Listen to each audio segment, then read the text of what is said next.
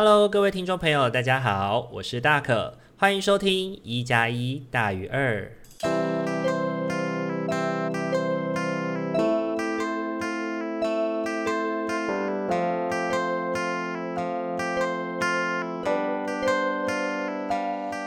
Hello，各位听众朋友，大家晚安，欢迎大家又在礼拜天的时间回来到一加一大于二的节目。那我是今晚的主持人大可。那上周呢，因为大可人还在家里的关系，所以还来不及录音。对，然后礼拜天就到了，因为我礼拜天的晚上才回来，啊，录音设备都放在就是家里，所以就没有办法。没有办法录制这样子，然后也很担心说，如果透过手机录制的话，音质应该会非常的可怕吧。所以呢，就干脆跟大家告个假喽，大家一起过个好年这样子。那不知道大家过年过得怎么样呢？今年的过年其实对我来说是蛮特别的一件事情哦，就是呃过年的除夕夜的年夜饭，然后今年的话是跟。自己的一些很棒的、很棒的家人，很棒的，算良师益友吧。对，就是跟我大学的老师，同时也是我的姐姐，现在的姐姐，然后一起吃了年夜饭，然后跟她的家人也一起这样子，然后过了一个很简单但是很温馨的除夕夜。然后初一到初三就回到我自己的奶奶家。然后呢，去跟跟奶奶一起，就是去陪伴一下爷爷跟奶奶这样子。然后在这段期间里面，也就是跟哥哥聊聊天这样子。其实过年不知道大家有没有感觉哦，就是这几年的过年啊，大家的年节的气氛越来越没有那么的浓烈了。不知道大家有没有这样的感觉？因为以前的话，在大可的家算是一个还蛮大的，就是过年是一件还蛮重要的事情，就是大家都会回来。但是因为这几年呢，因为就是呃，可能长辈们啊，就是有的生病啊，然后有的关系没有那么好啊，然后也是呃，因为奶奶的奶奶失智嘛，所以整体的就是大家就比较没有那么常互动相处了。然后就是会变成是说，过年时间也比较多，都是各吃各的这样子。然后而且这几年呢，我的堂表、堂表哥、呃堂呃表哥，然后堂姐们也都陆陆续续的结婚有小孩了，所以他们也还不太会在除夕夜的时候回来这样子。所以呢，这几年的年节气氛感觉就比较淡了。那反倒是初一到初三的时候，就会稍微比较热闹一点这样子。那不知道大家过年的时候有没有一起玩游戏？对，就是其实在，啊大可家的话，过年我们其实会一起就是打一些就是象棋、麻将啊，或者玩桌游。那今年的话，大可也有小小的跟小小的跟就是堂妹啊，然后小婶啊，还有哥哥一起玩，就是象棋、麻将。对，小小的稍微。一点点的赌博这样子，然后因为过往之前的集数里面，这个阿敏的集数里面也有提到说，我的偏财运一直都不是很好嘛，就是小时候很棒，但是长大以后就越来越烂了这样子。所以呢，我自己本来也抱持着就是没有太大的期待在做这，就是在做这件就好玩嘛，过年好玩。结果没想到居然赢了九百块，赢了九百块这件事情真的是让我非常的惊讶，居然今年换我赢了。然后就有一点开心这样子，然后初一的时候呢，也跟着干女儿的干女儿的爸爸妈妈，呃，回到了妈妈家，回到她妈妈家，然后就是有点像回陪她回娘家啦。然后呢，也跟他们一家人一起玩了一个下午。然后我觉得就是，呃，就是在干女儿的妈妈家。也就是我的闺蜜，对，在闺蜜家的时候呢，我觉得那是一件非常开心，然后真的很有年节热闹的气氛呢。就是一大家子的人聚在一起，然后有人赌博，然后有人就是喝茶，然后聊天，重点是还有吃不完的各种甜食，对，然后结束的时候还拿了就是好喝的茶叶跟很多很多的零食，这样子真的是非常过意不去。然后重点是居然还收到红包了。对，收到红包这件事也是让我非常的惊喜。对，因为不知道就是已经很久没有收到红包了吧？就毕竟长大之后毕业了，开始工作了，就很少收到红包了。然后还能拿到红包，真的是觉得很开心哦。对，那不知道大家过年的时间过得好不好呢？那在过年的时候，我们的那个就是巫师与马高的废话时间，也是有如期的上片，不知道大家看过了吗？对，我们这一那一集讲的是《后宫甄嬛传》，《后宫甄嬛传》这个企划，其实我自己个人是蛮喜欢的，因为我跟阿敏其实都还蛮喜欢《甄嬛传》的。那虽然他没有我这么疯狂啦，对，就是我看了七次，而且现在只要留下看到《甄嬛传》，还是会停下来继续看，因为我真的觉得这部戏太厉害了，它前前后后有非常非常多值得我们去理解跟借鉴的部分。那不知道听众朋友有没有听了那一集呢？你又答对了几题？欢迎就是可以在那一集或者在这一集的底下给我们留言分享喽。那在今天这一集上线的时候，想必大家也已经过完了辛苦的开工的第一个月。那不知道大家过得还好不好哦？就是开工的这一周，其实就是从我们从长假回来，然后要重新收心的过程，其实。不是大可不少的朋友都有发出哀嚎啦，然后还有一很多很多的梗图都觉得很好笑，然后尤其这个礼拜六又需要补班，相信大家应该都是非常的疲惫的。不过呢，去稍微想一下，是你听到这一集的话，就代表诶，下个礼拜再努力一下下，二二八连假就要来喽，二二八连假就要来喽。对，那二二八呢是一个在台湾算是一个很特别的节日吧，然后也是一个嗯。它被定调是一个和平纪念日，所以呢，我觉得这一天也是蛮值得我们好好的去想想台湾这块土地曾经发生过的事情，然后我们熟记那段历史，然后并避免自己重蹈覆辙的一个好机会吧。其实我一直都觉得二二八纪念日感觉就很像是呃德国的柏林围墙的这样子的概念吧。对，就是当柏林围墙倒塌的时候，呃，我们都应该熟记也熟知，就是在柏林围墙筑起来的那一阵的那一个时期发生了什么事情，然后又或者是纳粹希特勒存在的时候，那个。屠杀的事件是多么需要被人们记住，然后并且告诉自己千万不能再让历史重演跟重蹈覆辙的过程。那同样，我觉得二二八纪念，我觉得有很多人会觉得它是一个炒新闻的事件，然后它是一个每年都要被拿出来再编一次的呃事情。但是大可自己本人是觉得说。如果这个历史是值得我们记住的，它曾经发生在我们这块土地之上，那么住在这块土地的人就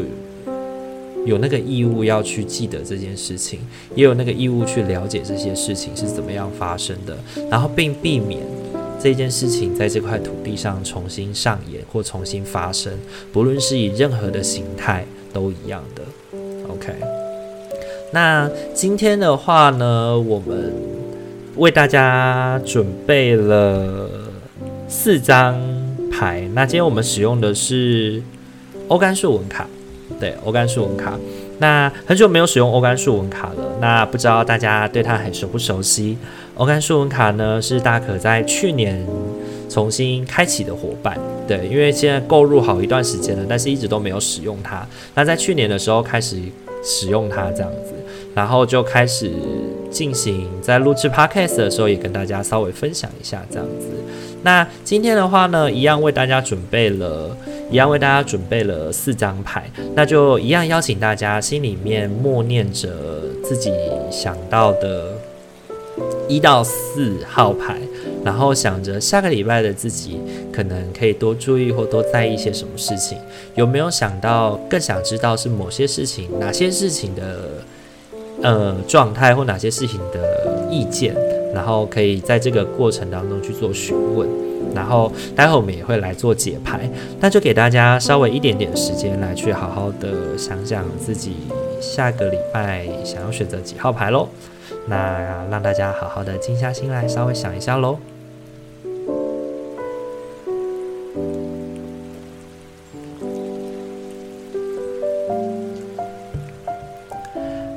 大家选好了吗？那我们要准备来开始揭晓喽。首先的话，我们要来揭晓的是我们的一号牌的伙伴。一号牌的伙伴，你抽到的呃欧干树纹是白杨，白杨树。白杨树呢是杨柳科的落叶乔木，树身是银白色的，所以它又称作是银白杨。那树叶呢，它沾附了绒毛哦，所以在秋天的时候会全树转换成黄色的。那它常见是长在温带的地区，具有吸附尘土的功能，所以它而且它也非常的抗寒耐高温，具有很良好的水土保持的效果。那在魔法的传说当中呢，它是属于秋分的圣树，那它是属于气候与能量的指标，跟枫树一样，所以秋天的时候它会由由绿色的转变回黄色的嘛。对，那在基督的文化呢，它也常常被当做是十字架的材料哦。那在希腊的神话当中呢，白羊呢，同时也是黑帝斯跟黑帝斯相恋的女子。那因为早逝，使冥王感到非常不舍得。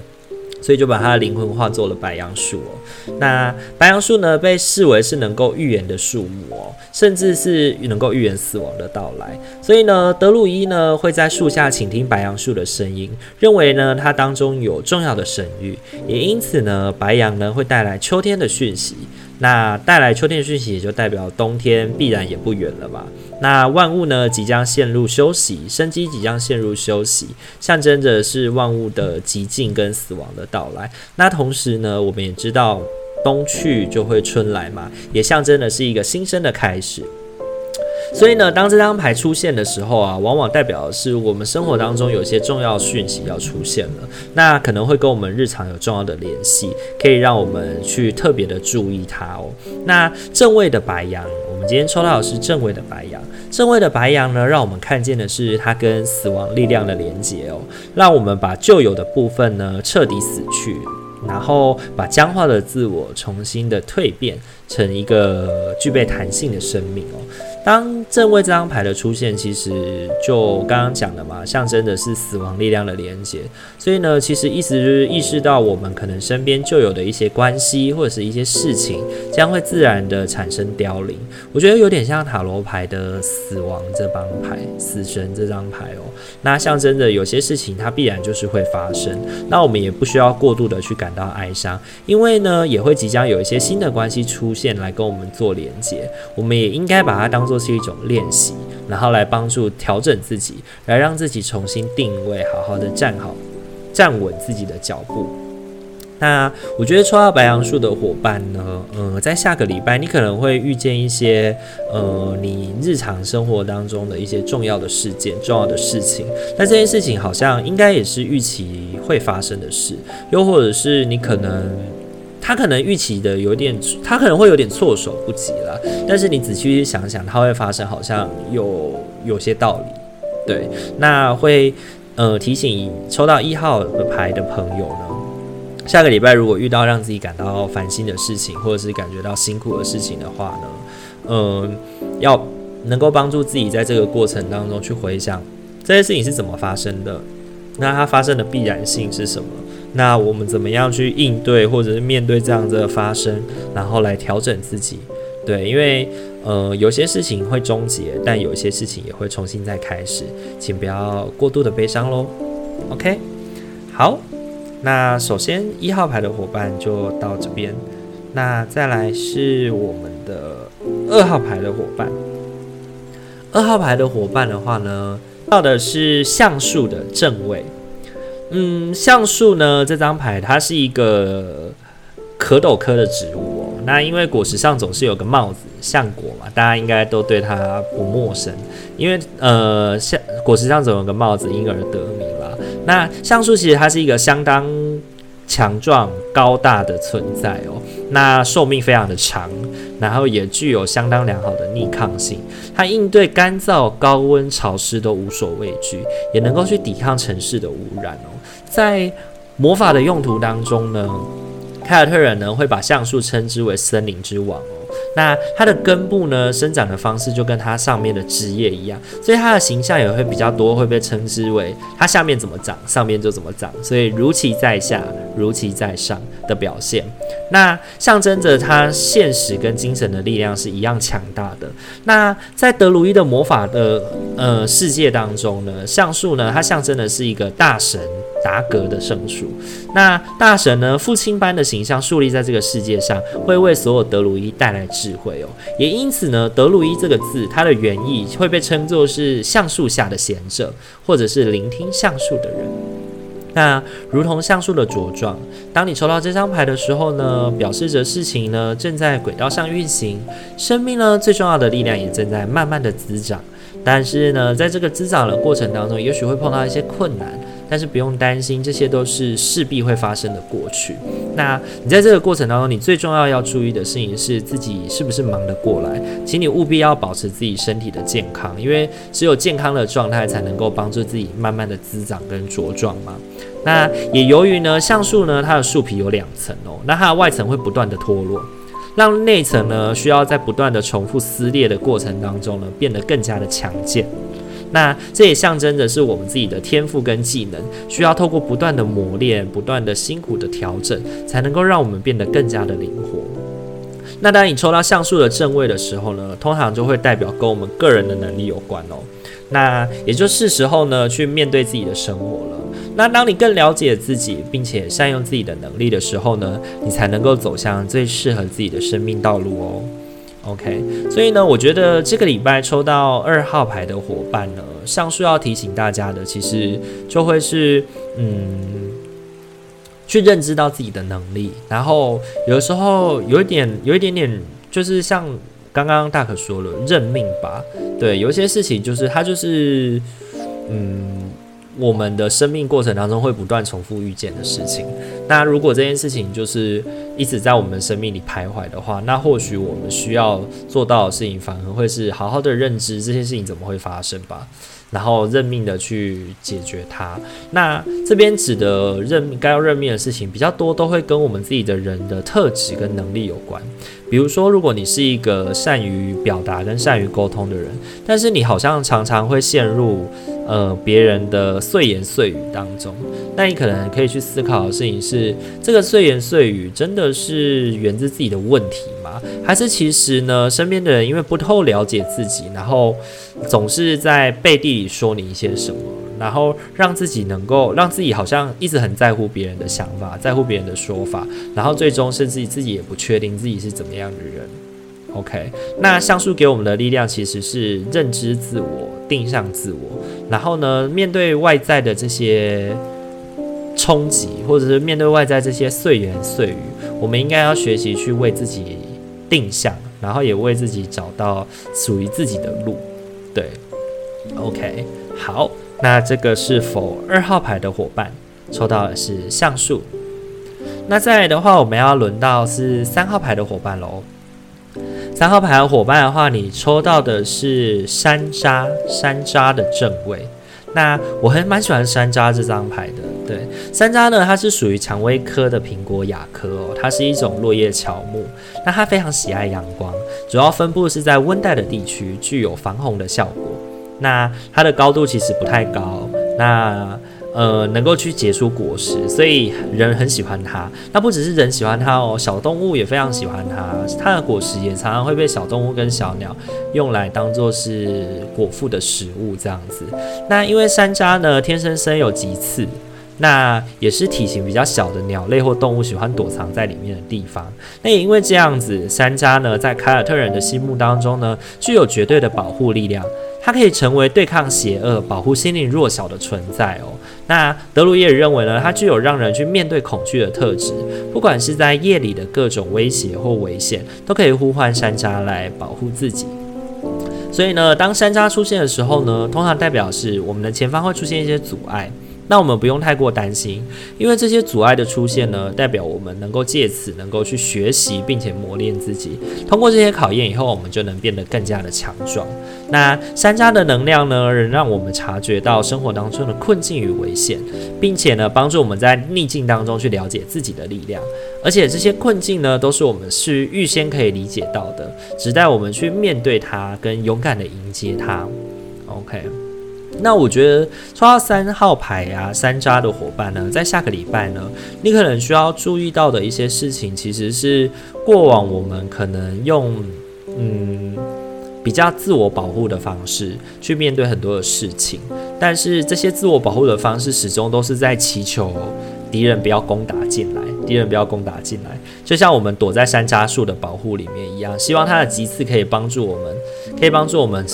永远都不要去面对那些我们的敌人、我们的害怕的事情。但是实际上呢，山楂树呢，它虽然能够一直保护你，可是山楂树其实实际上它最想要给你的力量是让你面对自己的逆境，面对自己的困境。有的时候我们可能已经困在这个过程当中有一段时间了，困在这个过程有一段时间了。那山楂的力量的出现呢，其实呃，它象征的是一种保护吧。所以呢，请你试着，如果你像是一个小动物缩在山楂里面的话呢，请你试着在这个过程里面也去看一下，嗯，可能看一下谁跟你一起躲在里面，或者是诶、有人出去了，那他出去了，他怎么去应对这个世界？他怎么去面对这些敌人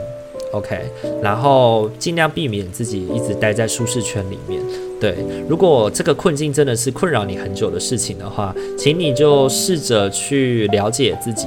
然后并且用自己的方式温柔的应对它吧。OK，那这个是否三号牌的伙伴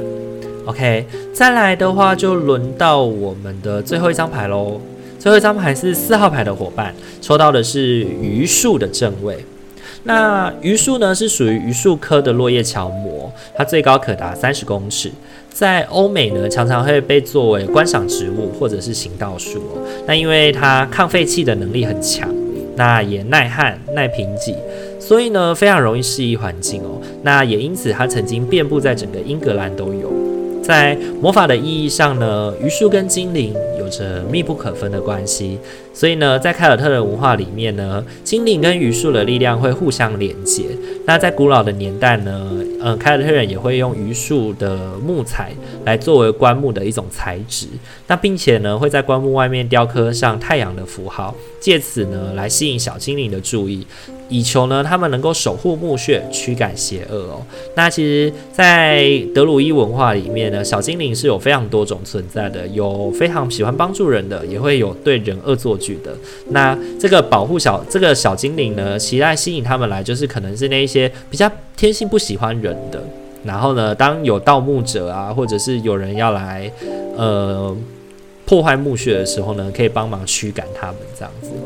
那于是它很特别的是，它非常喜欢亲近水边哦，所以呢，它也因此被认为是有水的疗愈力量。那水呢，在魔法文化里面呢，就是同时的会跟梦境有所牵连。所以呢，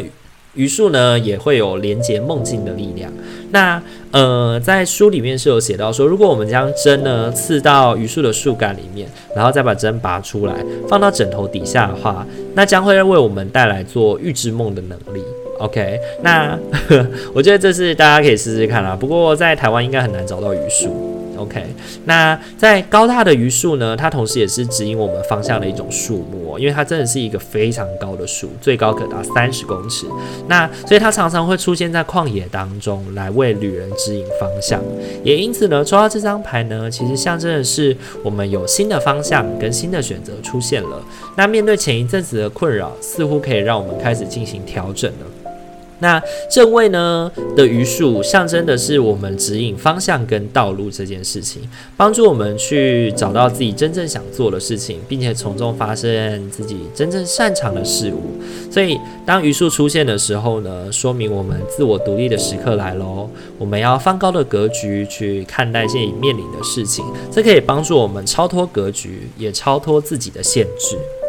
那我觉得榆树它跟山楂很不一样的地方，其实，呃，榆树它代表是你前一阵子的困扰，但是其实你一直都有努力在面对，所以我觉得心态上面不太一样，比较像是你一直在想着，有点像是我们一直在忍耐，忍耐一件事情，然后一直在想，我到底什么时候要调整，什么时候要冲一波，什么时候要为自己而发声。对，那现在呢，在下个礼拜的时间，你抽到鱼树这张牌，我觉得它象征的其实是某一个 spark，对，某一个火花，某一个火花发生了，它爆炸了，对，它展现了，所以呢，让你突然有一个灵感，对，我要往这里去了。对，那所以有些事情可能困扰了你很久。那如果下一周有一些灵感来到你的生命里，有一些火花来到你的生命里的话呢，请你就好好的记住它，然后试着呢，让自己在这个过程里面能够去好好的想想怎么样独立吧。对，然后呃，面对一些小枝微末节的事情呢，请你不要太过在意，把自己的格局放大一点，去想一下。呃，为什么他这样做？那他这样做的意义是什么？那如果他这样做真的是否一些很很小、很小、很枝微末节的 reason 的话，你真的就也不需要跟他计较太多了。我觉得在工作上，很多时候谈的就是这件事情。那在感情上或人际关系上呢，可能也是建议我们不拘小节，建议我们放大我们的格局，然后去想想，呃，这样的关系，如果我们这样子的在乎，会为我们带来什么好处吗？或者是我们可能在一些适当的时候，呃，得饶人处且饶人，可能会让我们在很多事情上面会变得更加的顺利吧。那也许未来当我们有求于他人的时候，也会成为他人帮助的目标。OK，也可以成，也可以因此寻求他人的帮助。OK，好，那这个就是否四号牌的伙伴喽。四号牌抽到的是余数的正位。好，那今天的话，四张牌都已经为大家讲解完毕了。不知道大家听完以后感觉怎么样呢？嗯，经历过两个礼拜，大家有没有想我啊？那接下来的日子的话，嗯，开工了，然后其实大可也开始有一些事情开始要努力了。那 Podcast 做到现在也已经迈入第二季了嘛？那其实也蛮希望未来能够持续的录制下去的。那目前的话还是会持续更新啦，请大家不要担心。虽然最近好像呃停更的有点频繁，但是请大家不用担心。OK，那希望大家如果喜欢我们的话，记得请大家在我们的不论是 Miller Box 或者是 KKBox、Apple Podcasts 或者是 Spotify，在各种的平台上面给我们评价以及留言我们。以及跟我们留言互动，然后来让我们知道说，啊，我们的听众，Where are you？你在哪里？对，也可以透过按赞来按赞跟分享给你喜欢的朋友，让更多人知道这个节目。那今天的一加一大于二就先到这边喽，大家晚安，拜拜。